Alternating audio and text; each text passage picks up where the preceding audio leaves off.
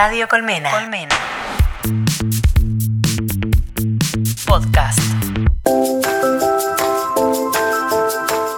¿Estás pensando hacer un viaje en bicicleta, pedalear sole, con otros, viajar por el mundo? Prepárate para aprender y conocer todo del mundo de los cicloviajeros. En Visibilizados es momento de columna de viaje.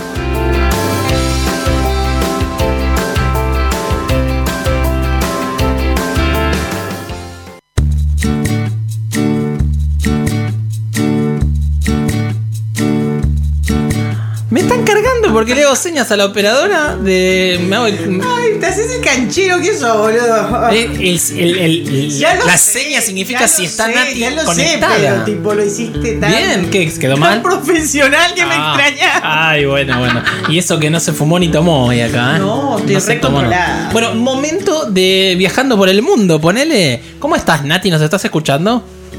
Sí, los estoy escuchando. Ah. ¿Cómo están? Muy bien, Muy vos. bien. ¿Y vos? Hola, ¿qué tal? ¿Todo bien? Acá un poco. eh, bueno, estoy en Santiago. Así Santiago de un poco- Chile. Sí, ya le vi. Santiago de Chile, sí. Ya le vi todos los posteos. Mejor que poner CNN, te digo. Te enterás de todo. Toda la información al palo de lo. Y uno que la hacía hace dos meses, la hacíamos en la Patagonia. No la hacíamos, estaba en la Patagonia. Sí. Y Sí, ahora. exactamente, hace dos meses estaba en Patagonia. Y ahora en el medio del quilombo de Latinoamérica estás ahí vos. Vos también. Y ahora estoy en el medio del quilombo. Posta, Sí, hace, hace dos meses atrás estaba en la Patagonia sola. Veías una oveja a 20 kilómetros. Perdón. Uy, perdón. A 20 kilómetros. Y ahora está en el medio del barro de la ciudad. Me escribió, che, llego atrasada, hay tráfico. ¿Qué onda, Nati? ¿Estás contenta estando ahí? Ay, se escucha muy bajito. Ahí. Ay, Ahora se mejoró. si tenés unos auriculares, mejor que te pongas unos auriculares. Si ponés. Porque si no se te escucha muy bajito. Estoy con auriculares, justamente. Ah, pero te estamos escuchando bien. ¿Qué cosa hoy? Hoy estamos. A ver, a ver. Con... Ahí, ¿cómo Ahí. Perfecto. Ay, Ah, qué bien. Bueno, bueno. Entonces mejor sin auriculares. Ah, bueno, ya Nos, parecía. nos escuchás bien, entonces. eh, ¿Escuchaste la pregunta? Sí. Sí, sí, bárbaro, bárbaro. Bien. Eh, ¿Qué te iba a decir? Si estás Que feliz estando estoy ahí, digo. contenta de poder estar acá, o sea, de poder ver lo que está pasando en Chile en primera persona, ¿no? Ah. Y no como no, no solamente por los medios, sino poder ver realmente lo que sucede en la calle, poder verlo a través de los medios, como que de repente me metí en un como me metí de lleno en todo lo que está sucediendo y la semana pasada, por ejemplo, era como todo el día leyendo, mirando, eh, tratando de entender bien lo que estaba sucediendo, entonces por ese lado me siento contenta, igual obviamente me, muy movilizada a la vez, porque la verdad que todo lo que está sucediendo es, es fuerte, eh, es movilizador en muchos sentidos, como que por momentos me siento triste, angustiada, eh, da como mucha impotencia ver las cosas que suceden, aunque también emociona un montón ver cómo, cómo se está movilizando el pueblo, cómo se une. Entonces son como muchos sentimientos eh, encontrados, ¿no? Por un, por un lado la violencia, por otro lado esto, la, la unión, lo- la- las manifestaciones pacíficas y lo gracioso es que esta, la semana pasada a las 6 de la tarde gracioso, ¿no? Entre comillas. Pero la semana pasada, eh, a las 6 de la tarde, era una muerte total. ¿Me escuchan? Sí, Sí. perfecto. Atentísimas. Estaban muy atentos. Sí, obvio. Tranquila, tranquila. Eh, la semana pasada, a las 6 de la tarde, era, estaba, no pasaba un auto, porque claro, como al- durante la semana el toque de queda era- fue más o menos a las 10 de la noche, eh, la gente salía a trabajar a las 3, 3 y media de la tarde, entonces a las 6 no había nadie en la calle, nadie en la calle. Y de repente hoy salí, mm, tenía, me encontré con alguien y cuando volví para acá, o sea, tardé muchísimo tiempo en volver porque, claro, yo no me... Es como que de repente me estoy encontrando con el Santiago de verdad, Claro. que hay un tráfico, o sea, Claro. eran 5 y media de la tarde y tardé 40 minutos en llegar acá cuando tardé 20 minutos en ir, que era más temprano. Y es como que siento que de repente me encontré con el Santiago verdadero, ¿no? Que es el tráfico que hay hasta ahora. De hecho, bueno, algo que me llamó mucho la atención, yo viví en Santiago 2011-2013 y yo me movía en bici en ese momento y ahora es impresionante, o sea, hay tráfico en las ciclovías, Mirá. Claro. porque hay muchísima gente en las ciclovías. Mm. Che, y, Así. y, eh, con respecto a eso, porque el otro día alguien trataba, me preguntaba, no me acuerdo quién, y si vos crees que eso tenga que ver con el costo del transporte o no, o crees que eso es más ac- activismo y gente que considera que moverse en bici es mejor, más fácil, más rápido? ¿O hay también una cuestión con el costo del pasaje en la población? Mira, yo creo que no sé porque nunca he hablado con nadie acerca de eso, pero por ejemplo, cuando yo vivía en el 2011, 2013 acá, yo me movía en bicicleta porque mi, lo que ganaba era muy, muy poquito, entonces no podía, la verdad, pagar transporte. Entonces me empecé a mover en bicicleta por necesidad y más allá de que me gustaba, eh, empecé a moverme en bici por necesidad y fue como las dos cosas a la vez, era la necesidad y darme cuenta que llegaba más rápido y con menos estrés si me movía en bici que en transporte público.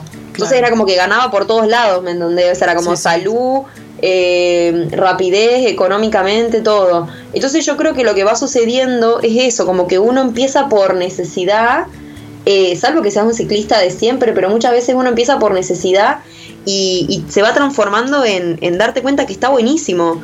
Eh, entonces lo terminás transformando como en un activismo, en dar, porque es impresionante la cantidad de gente que hay en bici y en scooter. Eh, Ah, mirá. La verdad que es eso, no he hecho, no he hecho la pregunta, pero yo me hago, eh, supongo que es eso, como el co- combatirle un poco al sistema, a lo caro que es el transporte público acá, y, y le vas tomando gusto, porque la verdad que es súper lindo moverse en bici. Eh, Adri, tenés una pregunta, sí. Y aparte, Nati, supongo que ahora, como no están andando algunos eh, metros, Claro, transporte. supongo Claro. que debe ser más complicado para los que hubieran ido en metro, para los que hubieran ido en el Transantiago o en el bus. O, este, eso también debe haber eh, volcado público a la bicicleta. Puede ser, ¿no? Sí, totalmente. A ver, también la realidad es que acá hay mucha gente, bueno, como sucede en Buenos Aires también, ¿no? Hay mucha gente que viene de muy lejos a trabajar, gente como si fuese de, claro, de las zonas periféricas que viene a trabajar a, o al centro o a las zonas, sí, o a, o a ciertas zonas de, de Santiago, pero también, claro, y lo que tiene acá es que hay muchas hay varias bicicletas que son pagas, como los scooters Claro. que, que uno paga por el uso. Entonces, además del sistema público, está el sistema este de pago. Claro, como Entonces, el sistema de. duda, Sí, entrevistábamos recién a, a Luciano, que tiene esos sistemas en Chile. Pero, exacto. ¿scooters Claro. son motos o son monopatines? Las- No, los monopatines. Ah, Los ok, monopatines, ok. Sí, Ah, Eh, ok. hay va- sí, son, sí, sí, esos ahí hay, hay varios. Entonces yo creo que sí, porque todavía hay varias líneas que no están funcionando. Hay menos micros, todavía no están funcionando todos. Entonces, evidentemente, la gente tiene que moverse de una forma u otra. Y seguramente eso haya también, eh, bueno, hecho que más gente se tenga que optar por, por la bici. Claro. A mí, yo estuve, estuve siguiendo muy, muy de cerca tus posteos y me sorprendió muchísimo, bueno, como decía Leo, la cantidad de, de ciclistas manifestándose y también me dio como mucha alegría verte a vos haciendo como una especie de taller, ¿no? O solidarizándote con otros ciclistas que en, en- dar charlas o, o algo de mecánica o, o- o el posteo era estaba erróneo. No, eh, no era yo, era Ah, que había gente haciéndolo. Yo Ah. pasé por, fui a, a diferentes lugares a ver cómo, cómo se estaba, cómo eran las Movilizando. manifestaciones. Sí. Y me encontré que en Plaza Ñuñoa eh, estaban haciendo los chicos, bueno, de un colectivo que se llama Ñuñoando, estaban haciendo estos talleres eh, de, estaban reparando, arreglando bicis de forma gratuita. Qué Después bueno. en Plaza Yungay también estaban haciendo ciclomecánica básica. Eh, sí, no, no era yo, pero nada, quise compartir que, que había gente que estaba teniendo esa iniciativa, lo cual me parece hermosa porque también eh, esto, hubo, el domingo fue la manifestación de ciclistas y hubo muchísima gente, me dijeron que al final pedalearon como 30 kilómetros Wow. y sí. Pero la- sucedió en todo el país eso. Creo que en Temuco, yo vi una manifestación en Temuco, en- no sé si en Iquique, eh, y también en Santiago, decís. Sí, sí, sí, acá Mirá. fue súper grande. Qué bueno, y porque al final también es eh, como que hay algo que yo creo que, que, mm, o es por lo que, a ver, por los mis intereses, que entonces también sigo a varias cuentas de ese estilo, pero también se, se buscó mucho la reivindicación como del emprendedor, de la, por Claro. ejemplo, cuando pasó todo esto de los saqueos a los supermercados, como, hey, los, los supermercados no son el único lugar donde poder abastecerse, hay un montón de pequeños Ah, productores. sí, eso también lo vi. Entonces, como reforzar eso, ¿no? No, no es el súper el único lugar. Podemos ir directamente al productor a, almacenes, cosas, claro. de hecho, agroecológicas. eh, y lo mismo con la bici. Es como la bici, hay, hay ciertas cosas que son como de todos los días, como la bicicleta, como dónde compras tu comida, que es una forma de hacer, es como esto, el voto no es una vez cada cuatro años, ¿no? Todos los días Claro. uno con su compra y con su accionar, Ah. si vos todos los días te estás moviendo en bicicleta, es una forma de ir en contra del sistema, Claro. del transporte público, del auto, de algo que no requiere mm, plata más allá de la bicicleta en sí.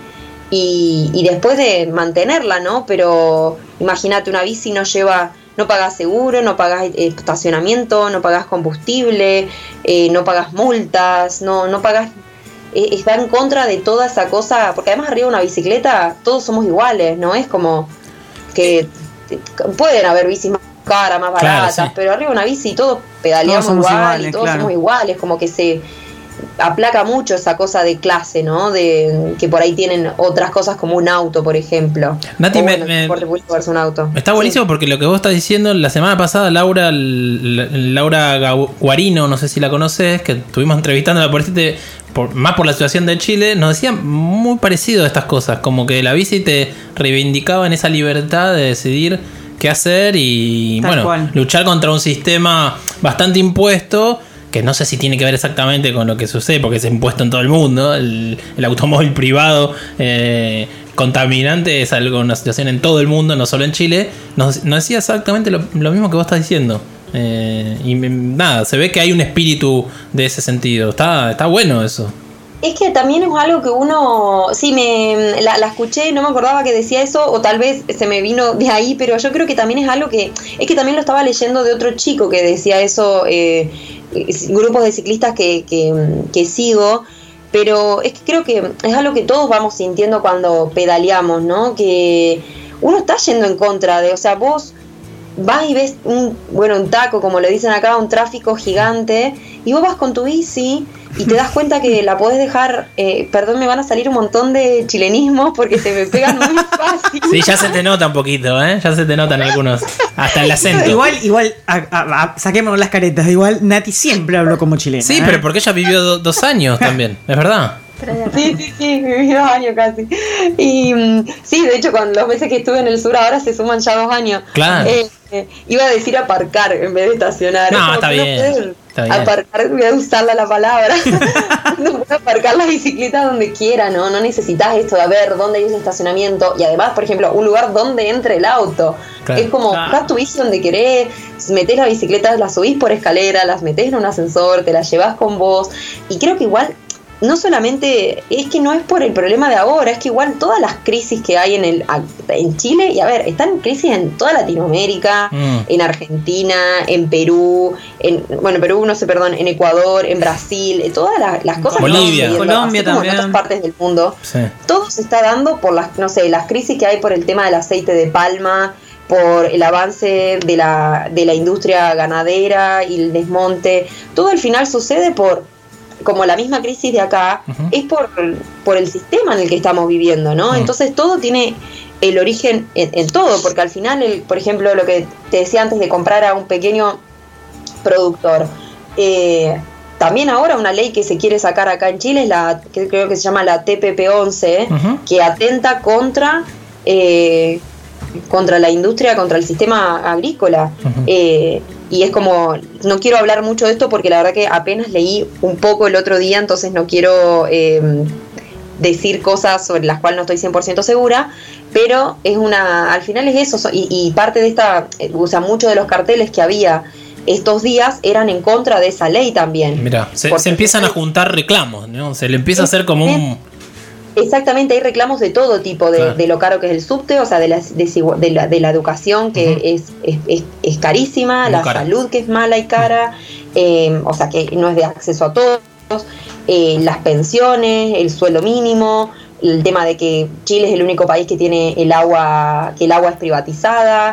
Sí, eh, todo cosas- privatizado. es tremendo. ¿Cómo, cómo es exactamente? ¿Sabes cómo es vos? Eh, ¿cómo es? Porque uno dice acá también pagamos por el agua, pero ¿cómo es exactamente? Porque es bastante, yo lo escuché y eh, No, me pareció no muy es el tema perverso. de por el agua, es el tema de que el agua es privatizada, pero también no me voy a extender Claro, porque en eso no, no es algo sobre lo que he eh, investigado particularmente.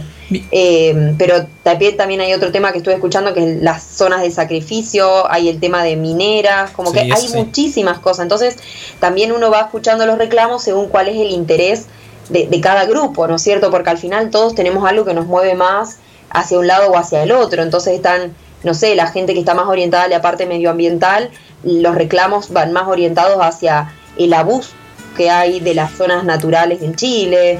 Eh, hay gente que se enfoca más en la educación, otra en la salud. Es como también está muy relacionado a qué le toca o qué le mueve a cada uno, ¿no? Mm. Eh, entonces se junta todo, digamos, se ha juntado todo en, este reclamo. Nati, ¿y vos te, mm, te- estos días te estuviste moviendo en bici? ¿Cómo te sentiste en esas manifestaciones? Eh, mm, ¿Segura, insegura? Hemos visto un montón de videos que obviamente son recortes. Yo realmente son cosas que me, me, me mataron realmente de, lo- de, lo- de la violencia de Carabiñero y de, de los milicos, como le dicen ellos, de los pacos y los milicos. Eh, ¿Cómo te sentiste vos? Si bien ya por lo que contaste, estamos leyendo, está disipando, que yo no sé si es que va a terminar de reclamar, pero ¿cómo te sentiste en esas manifestaciones? ¿Segura, insegura? ¿Cómo, cómo las viviste?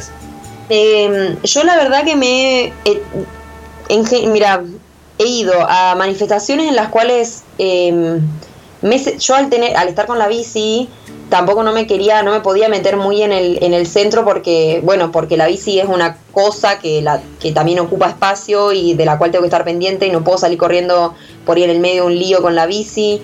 Entonces no me he metido tanto en el medio de las cosas. He estado en una en Plaza Ñuñoa que era súper linda, llena de arte, de música, gente re piola, un ambiente re familiar, bárbaro. Eh, después, el primer día que fui, llegué hasta Plaza Italia y estaba llorando de las, lagrimo- de las lacrimógenas, entonces llegué, saqué una foto y me tuve que ir porque no, no, no aguantaba, eh, porque ese día no tenía pañuelo, entonces para taparme, entonces no mm, me tuve que ir. Eh, pero por ejemplo, un día llegué y, y estaban los que se llaman los guanacos, que son estos camiones eh, blindados de las fuerzas especiales y estaban avanzando porque había barricadas. Wow. y en un momento había una chica que estaba sacada gritándole y se les acercó a los a, lo- a, a- a los pacos y a- empezó a hablarles. La chica temblaba yo la filmaba y estaba temblando porque era fue una situación muy no sé no, no había estado nunca presente eh, en- estaban las barricadas estas con fuego los guanacos que como la- la- los tipos súper armados Mm. con los camiones estos blindados es como que todo te genera mucha, a mí por lo menos me genera mucha, es raro, ¿me entendés? No estamos acostumbrados a eso No. y no era una sensación de inseguridad, sino de... Empoderar, ¿no? De empoderamiento. No, Del- no, no, no, una mezcla como de mi, entre miedo y, y como nervios Claro. y como incomodidad, como que es muy... Da un poco de miedo ver los camiones, estos camiones todos blindados en el Sí. medio de la calle, ¿no? Yo voy a no votar- voy a votar y todavía no- eso. Voy a votar y todavía no puedo entender que hay militares con unas metralletas que no se pueden creer. Por, suerte siempre apuntan bien para abajo. Pero siempre me pregunto, últimamente me estuve preguntando por qué hace falta eso. Bueno, alguien me puede explicar porque no se pueden robar las urnas, el- los militares para cuidar las urnas. Pero eh, a mí me da la sensación que lo que está pasando en Chile, eh, si bien la dictadura se terminó hace muchísimo, es como que el pueblo se levantó en contra de eso, ¿no? Como que se está dando cuenta que no, no había terminado y que le están dando un, corte final a esa dictadura que fue muy distinta a la de Argentina. A mí me da esa sensación, como que el pueblo está eh, queriendo terminar con eso, porque es muy diferente la relación que hemos tenido acá. Yo, o sea, la dictadura que terminó en, los ochen- en el 82, yo tenía cuatro años, si bien después hubo eh, como años que fue cambiando. eh, no sé, no, tengo recuerdos de mi infancia militar. Bueno, salvo los, levantamientos de cara pintadas y demás, que eso se disipó. Pero me da la sensación, sí, fui a Chile varias veces y también noté esa relación que tienen con los militares tremenda. Me da la sensación que eh, como que se está levantando para darle un fin a eso, contra esa... No sé qué, cómo lo vivís vos, eh, o cómo, si te parece acertada esa opinión, qué sé yo. Es que hubo también de mucha gente, mm, como si fuese de la generación de nuestros padres, Claro. que mm, todo esto le, le- les removió un- una herida, ¿no? Les removió un miedo muy antiguo, que es, eh, bueno, lo de la dictadura.